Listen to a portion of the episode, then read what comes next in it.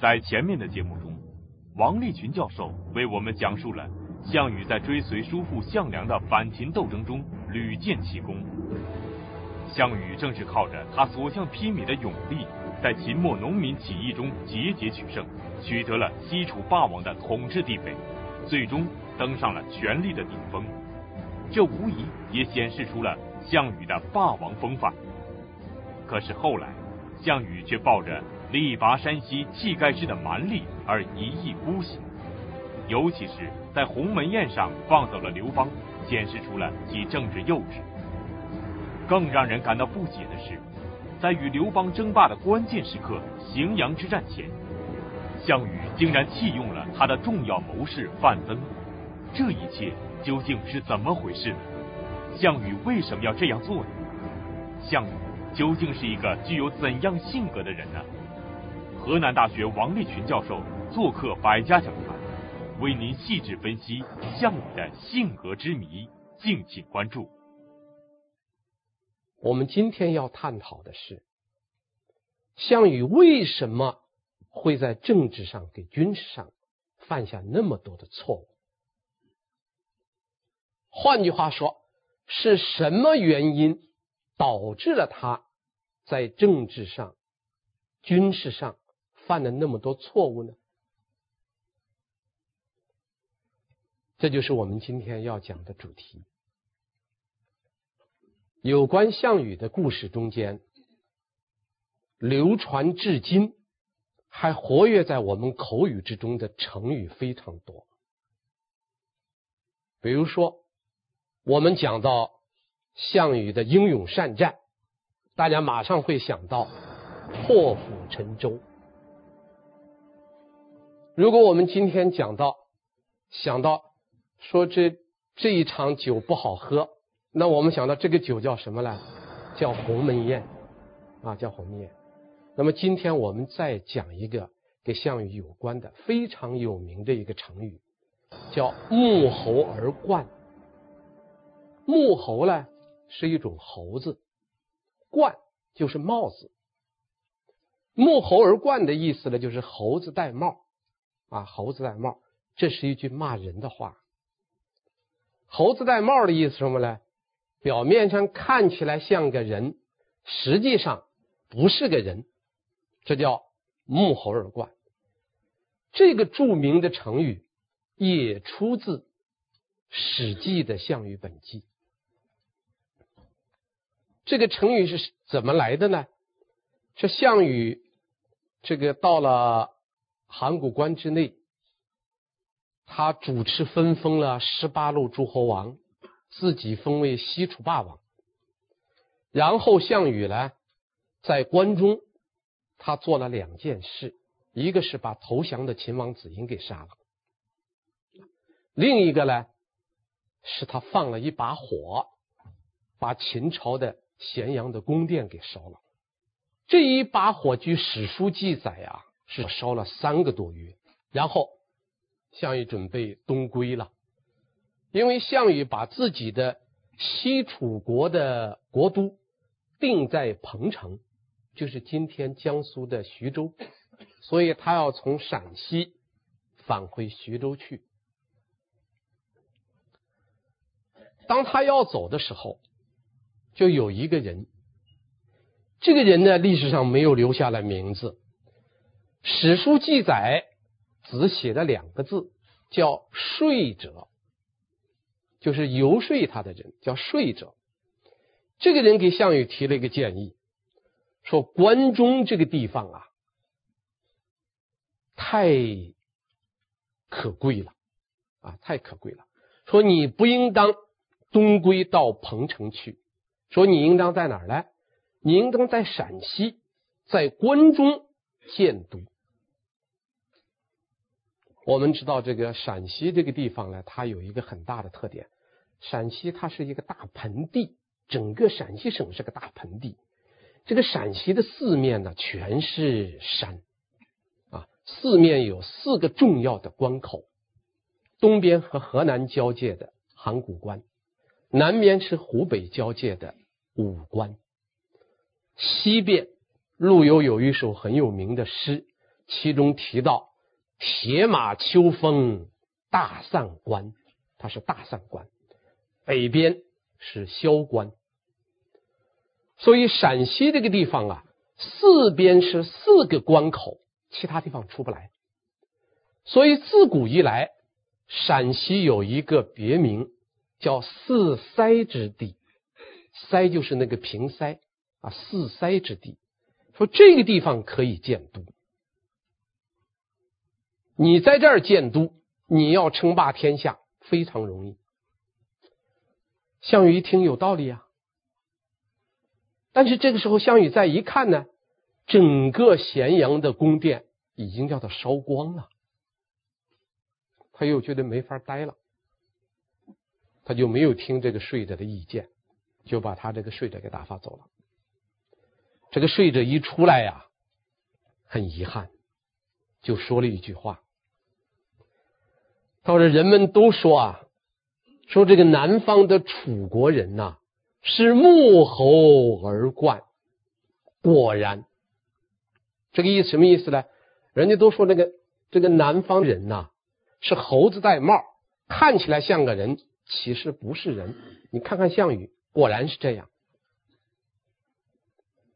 这个说者呢，他说他就是说他自己，呃，他的心中的一点感慨。”但是有人马上把他打了个小报告，把这个话告诉了项羽。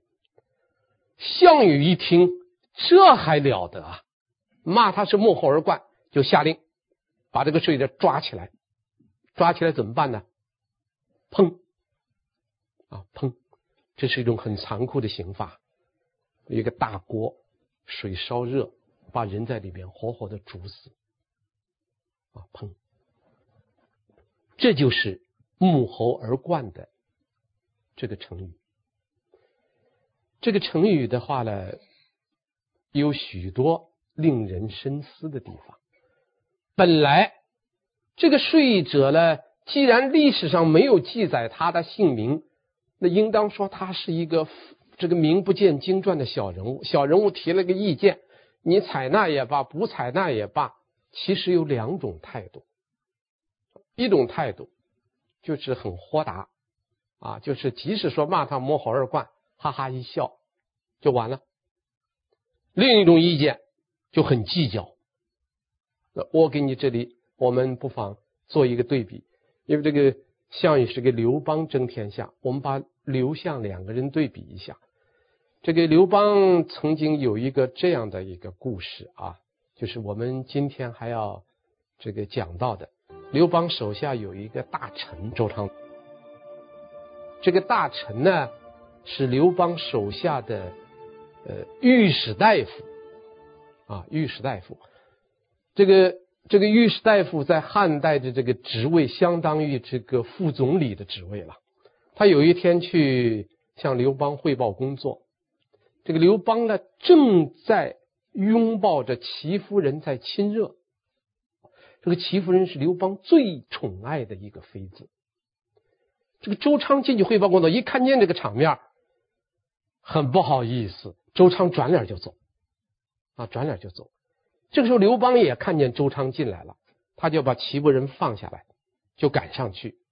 赶上去以后啊，这个刘邦就做了一个今天叫我们看起来很不雅观的动作，他就按着这个周昌的脖子一按。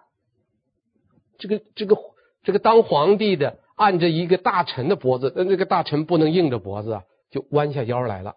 刘邦就顺势一片腿，骑在了周昌的脖子上。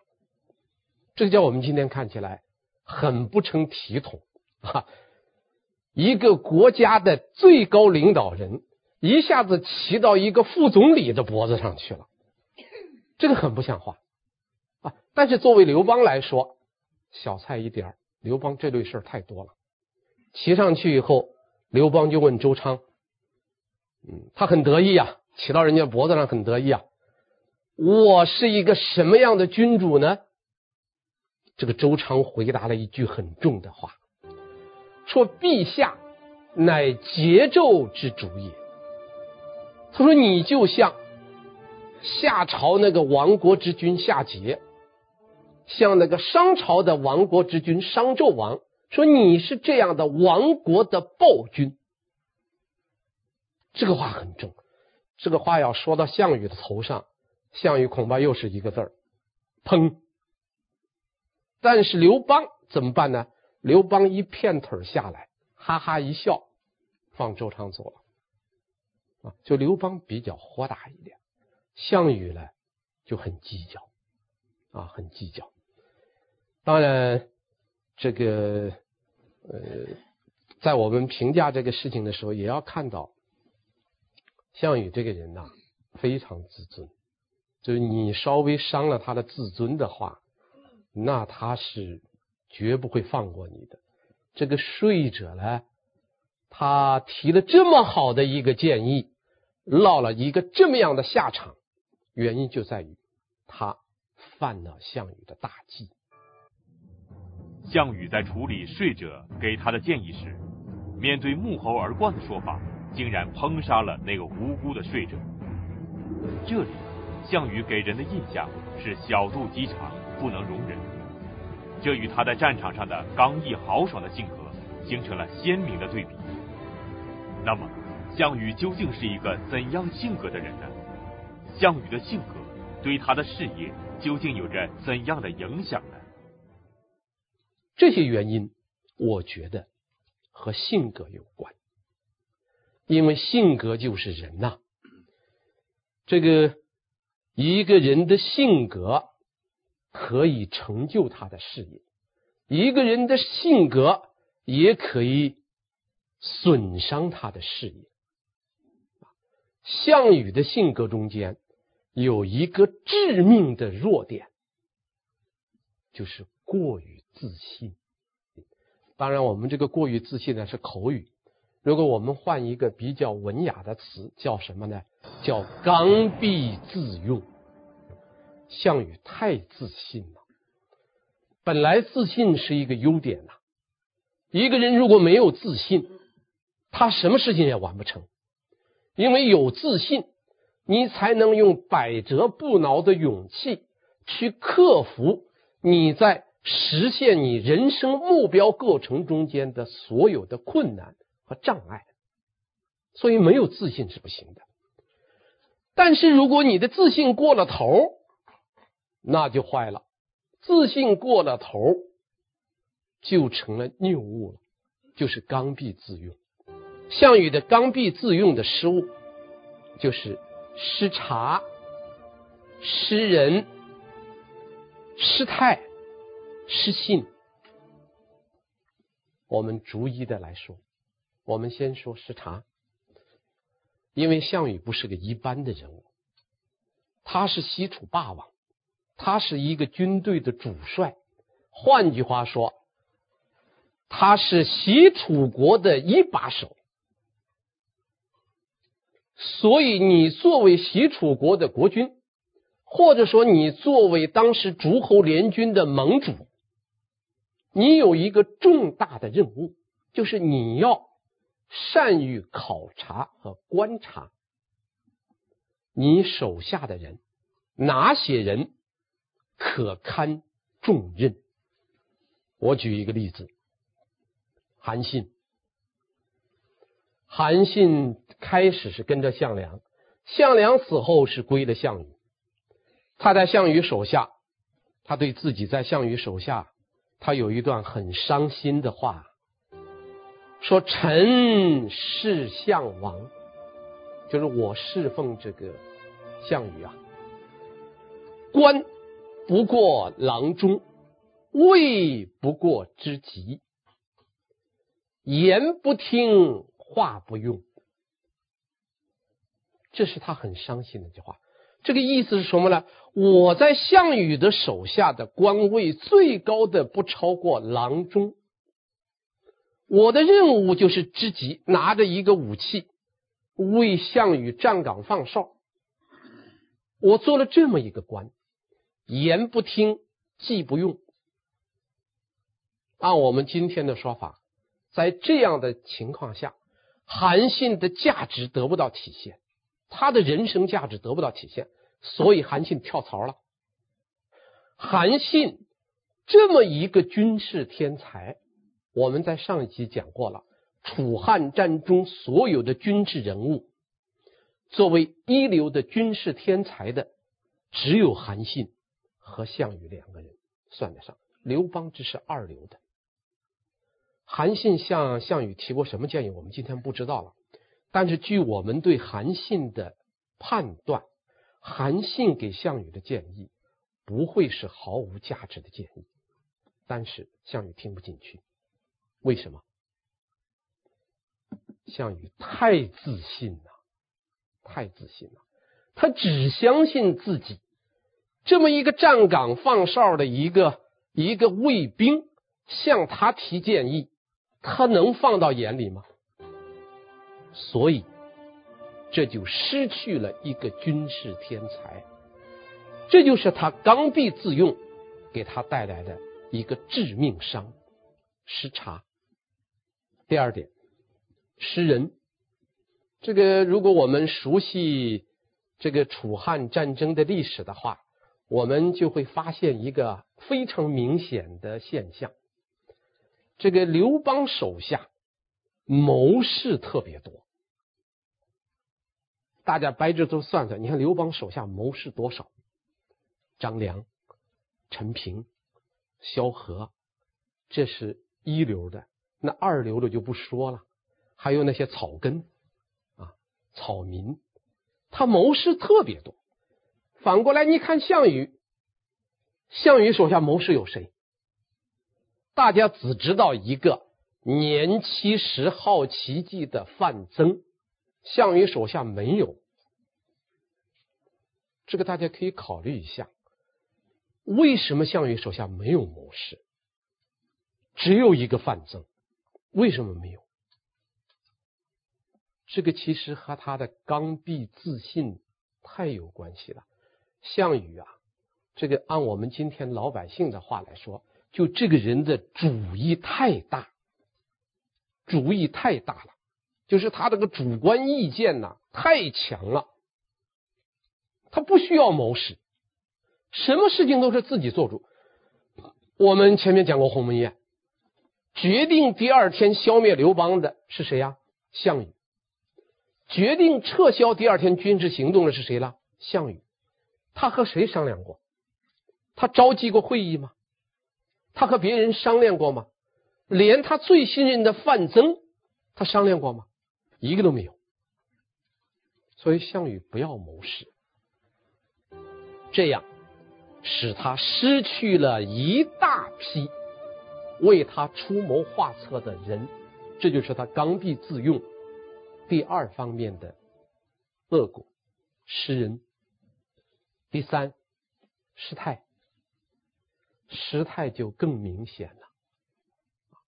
如果我们翻翻这个《史记》《汉书》有关项羽的记载中间，这个司马迁也好，班固也好，在写正史的时候，写到项羽用的最多的一个字。是什么呢？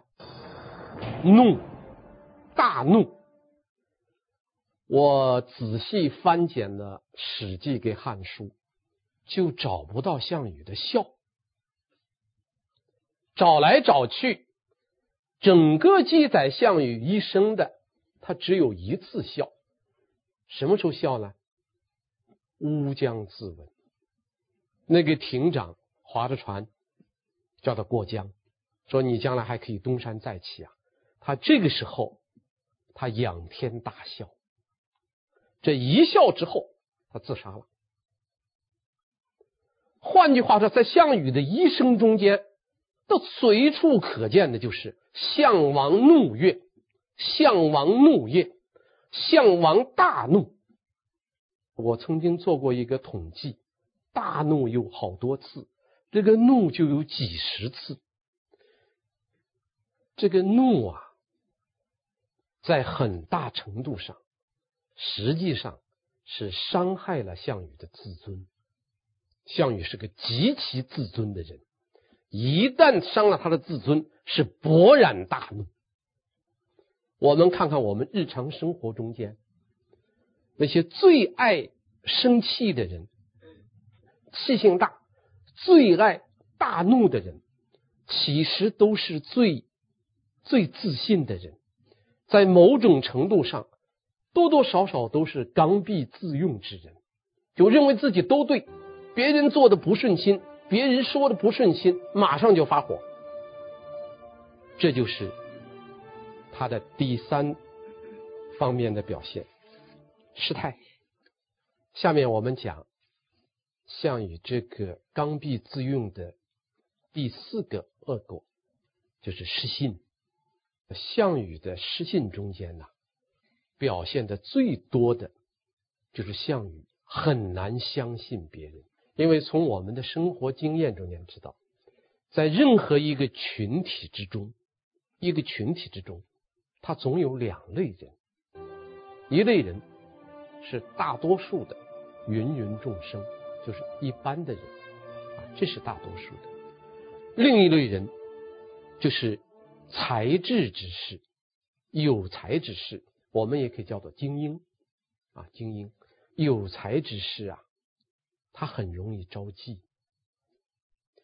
这个招忌呢，来自两个方面，一个方面来自群体之内，比较有才干的人，他的机遇比较多，他的机会比较多，他可能得到的也比较多，而其他的人呢，可能机会少。或者机会来了，没有没有抓住这个机会，所以呢，得到的也可能少，这是一种招忌。招忌。另外还有一种招忌，如果是两个敌对的群体，两个敌对的群体，比如说刘邦跟项羽两大集团，那么某一个群体中间最杰出的这些人，最容易招致对方的记恨。最容易招致对方的记恨。我们前面就讲过，这个我们刚刚提到那个范增，范增在项羽集团中间，应当说是一个最有谋略的人了。啊，虽然这个人的本事就是不是很大，但是他毕竟是刘是这个项羽集团的唯一的谋士啊，就这招忌了。陈平用了一个很拙劣的计谋，什么计谋呢？项羽的使者出使刘邦的阵营，到刘邦那儿去了。这个陈平呢，就首先让他手下的人准备了一桌很丰盛的宴席，端上去了。端上去就问，就说我们这个这个准备了这么好的宴席，是为了招待这个范增。啊，招待范增将军的使者，这个使者一愣啊，马上就说：“我不是代表范增来出使的，我是代表项王来出使的。”这个陈平手下的人说：“哦，你不是范增的人，那么你是项王的人。那好，那好，把这个丰盛的酒席撤了，然后端上一些最劣等的食物端上来招待他。”这个使者很生气，摆了一桌丰盛的酒宴，撤了，端了一桌乱七八糟的东西来，他吃了，回去就给项羽汇报，说这个范增通敌，他的使者一去，好酒好肉，我一说是代表你去，好酒好肉全撤了，啊，好酒好肉全撤了，二锅头也没有了，全上了一些劣质的。假冒伪劣全上了，项羽一听，大怒。对于我的使者这样一个待遇，打狗还要看主人的面呐！我的使者去了受这么个待遇，范增的使者就受那么个待遇，怀疑范增。其实稍有头脑的人都知道，这是陈平的反间计。而且这个反间计，叫我们今天看起来是末流之计，这是不入流的计策。就这就能骗项羽？为什么陈平能用这么个计策骗项羽的？有一个原因，陈平曾经在项羽手下待过，他知道项羽这个人多疑，他只相信自己，不相信别人，所以这么一来，这个计就灵了。啊，这个计就灵了。这个使者实际上是不自觉地充当了一个一个说客，给项羽进了一点谗言。但这个谗言，项羽一听就信了。这个是个非常奇怪的事情啊！项羽如此轻信，他失去了一个非常重要的。这个范增临走了就说：“这个大王好自为之吧。”啊，范增已经知道这个项羽啊没戏了。范增的离去呀、啊，可以说是令人扼腕叹息的一件事情啊。上面王立群教授分析了项羽自酿的刚愎自用的苦酒。项羽的太自信，使他不能明察人才；独断专行，使他失去了别人为他出谋划策的机会。自己也落得是经常发脾气，只相信自己，不相信别人。但是项羽也是要打天下的，他也是要用人的，他为什么会如此刚愎自用呢？项羽为什么不能够把握自信的度，而是自信的过了头呢？我想。项羽的刚愎自用啊，主要有三个方面的原因。第一，项羽自身的才干啊，项羽自身确实他的才干，我们概括成四个字，叫什么呢？能征惯战啊，能征惯战。他自己说过：“吾起兵至今八岁矣。”所挡者破，所击者伏，未尝败北，遂霸有天下。他是非常能打的啊！一个没有才干的人，绝对不会刚愎自用。所有刚愎自用的人，都是有才的人。项羽毫无意外，他肯定是个有才的人，这是第一个原因。第二个原因。少年得志，项羽按我们今天这个话来说啊，项羽叫不落空，所有的好事都赶上了。你看，我们算算项羽，二十四岁一起兵反秦，项梁是主帅，他就是副统帅，二十四岁就做副统帅，二十七岁就做诸侯盟主。就做西楚霸王，主持国家大政。二十七岁当国家主席啊，少年得志啊。这个少年得志，也给他带来了一个负面的影响，就是他这一生什么好事都赶上了，什么机会他都没有失去，太顺利了。我们经常说，失败是成功之母。阅历给经历的丰富是不可或缺的。项羽的这个生活中间的磨练太少了，他太太顺了。一个人的人生，特别是为官之人，他的人生太顺了，他就会什么呢？太相信自己了，啊，太相信自己了。第三个原因。内外失聪，内外失聪。项羽这个人是内无自知之明，外无逆耳之言。他个人太顺利了，又不善于自省，他看不到自己的弱点，即使是做了错事。他也不认为是自己错了，这叫内无自知之明。你看看项羽对那个睡者，我们讲那个沐猴而冠，稍微有一点逆耳之言，他就是一个字儿，砰！谁敢给他进逆耳之言呢？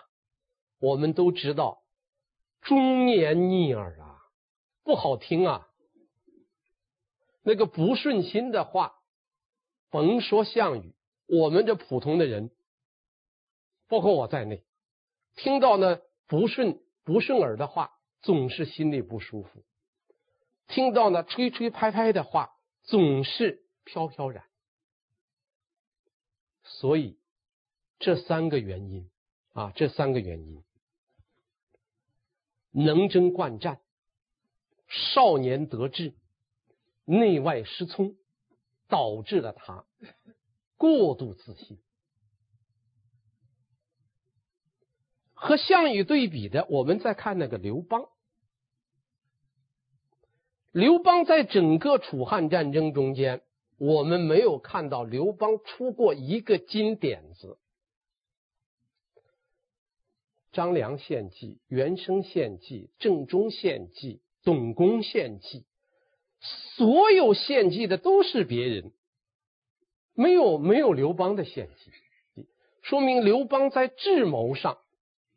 二流，我们再看军事，军事中间有项羽在，有韩信在，刘邦在军事上撑破天，也只是个二流。就是我们今天看刘邦，你说刘邦什么行？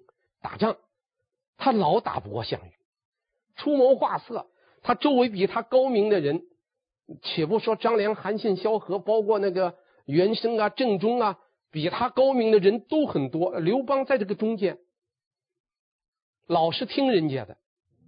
在我们的印象中，刘邦只是一个会问未知奈何的人。他一不会打仗，二不会治国，三不会出谋划策。这样一个人，为什么能够作为君主，能够作为一把手统领那么多人才？而项羽在战场上战必胜，攻必克。却不能聚拢自己手下的众将领，这里面究竟有着怎样的玄机呢？项羽和刘邦相比，究竟差在哪里呢？三国时期，魏国有一个文人叫刘绍，刘绍呢写过一本很有名的一本书，叫《人物志》。刘绍的人物志啊，是中国历史上。第一部专讲人才的书，第一部专讲人才的书。刘绍在这个人物志中间呢，他把这个天下的人才分为两类，一类叫特殊人才。谁是特殊人才呢？帝王，帝王是特殊人才。第二类呢是普通人才。这个普通人才就是做臣子的人才。这个刘少有一个观点，他认为所有的臣子，无论是将，无论是相，就是无论是文臣是武将，都叫做偏才，啊，都叫做偏财。只有国君才叫做通才。刘少打了一个很生动的比喻，他说：“我们这个。”做菜呀、一个大厨师做菜，他有很多佐料，其中最最重要的就是酸甜苦辣咸。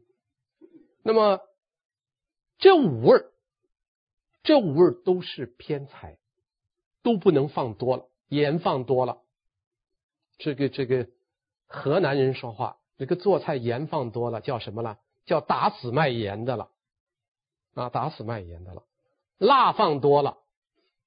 那那就川菜是吧？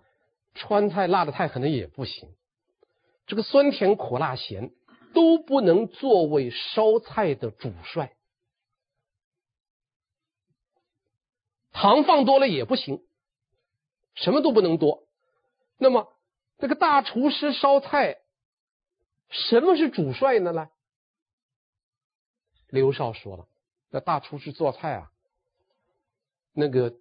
作为主帅的，就是那一瓢水，那一瓢水是主帅，咸了倒里一瓢水，不咸了；辣了添上一瓢水，不辣了；酸了添上一瓢水，不酸了。刘少讲的很有道理，他说：“这个我们这样，我们想想刘邦，再想想刘少的人物志，很有道理。”刘邦就是那个无色无味的那一瓢水，啥也不是，你尝那一瓢水，啥味道也没有，那是主帅，那是领导，那是一把手。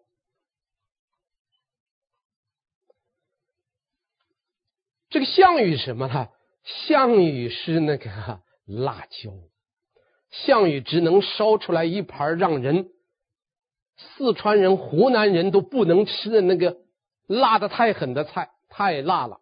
刘邦是那一瓢水，所以我们要是看了刘绍的人物志就知道，主帅啊，其实不需要有很大的才能。你手下的臣子会领兵打仗，上将军去当吧；会治国理财，相国去当吧；会出谋划策，谋士你去当吧。那主帅干什么？主帅三件事：会听、会用、会赏罚。这个会听有两层含义啊，一是别人提了个好意见，你一听，立即付诸实行，这叫会听。会听还有另一层意思，别人不提意见，你要怎么样？你要会向别人说四个字。为之奈何？为之奈何？这叫会听啊！别人给你提了意，提了好建议，你听了，这不算真正的会听。真正的会听，别人不说话，你能问他为之奈何？这叫真正的会听，这叫会听。